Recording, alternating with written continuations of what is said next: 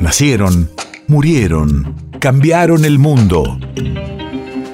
En Nacional Doc, siempre es hoy. Siempre es hoy. 2 de abril, 1997. Hace 25 años, los gremios docentes instalan la carpa blanca frente al Congreso.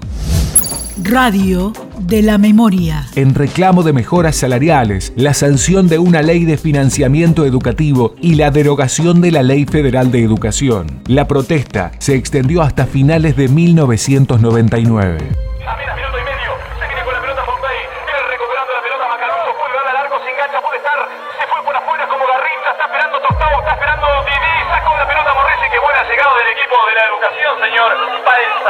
Cada vez más cerca la educación de ser escuchada. Está en riesgo la educación, están en riesgo los contenidos, están en riesgo los pibes, estamos en riesgo los docentes, está en riesgo la nación misma que no tiene proyecto. ¿Qué es lo que no está en riesgo hoy en la Argentina? ¿Qué valor?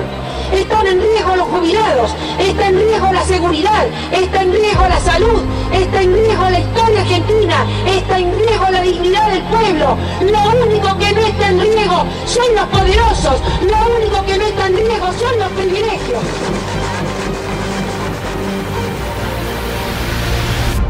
Estoy orgullosa de mi familia de maestros estoy orgullosa de los maestros.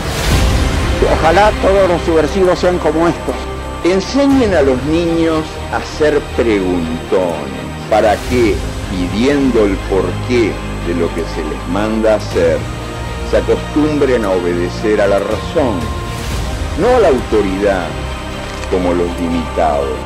La educación universal, el derecho del ser humano a aprender a vivir y a educarse no tiene fronteras, no es de ningún país. Me acerqué porque, bueno, creo que la educación y la cultura es parte de, del crecimiento de un país y la base de un país. Los últimos tiempos ha guardado silencio de micrófonos y que hoy lo rompe que hoy está con nosotros Luis Alberto Espineta para todos ustedes, con un gran abrazo y una gran alegría de los docentes argentinos. Es para la carpa docente que lucha por los derechos de los maestros en la República Argentina para que siempre haya una escuela pública posta.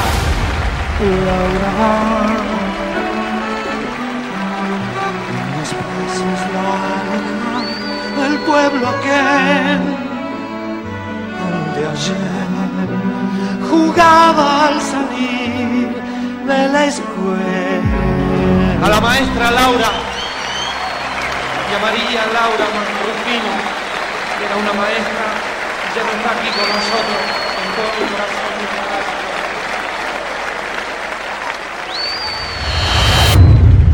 País de efemérides.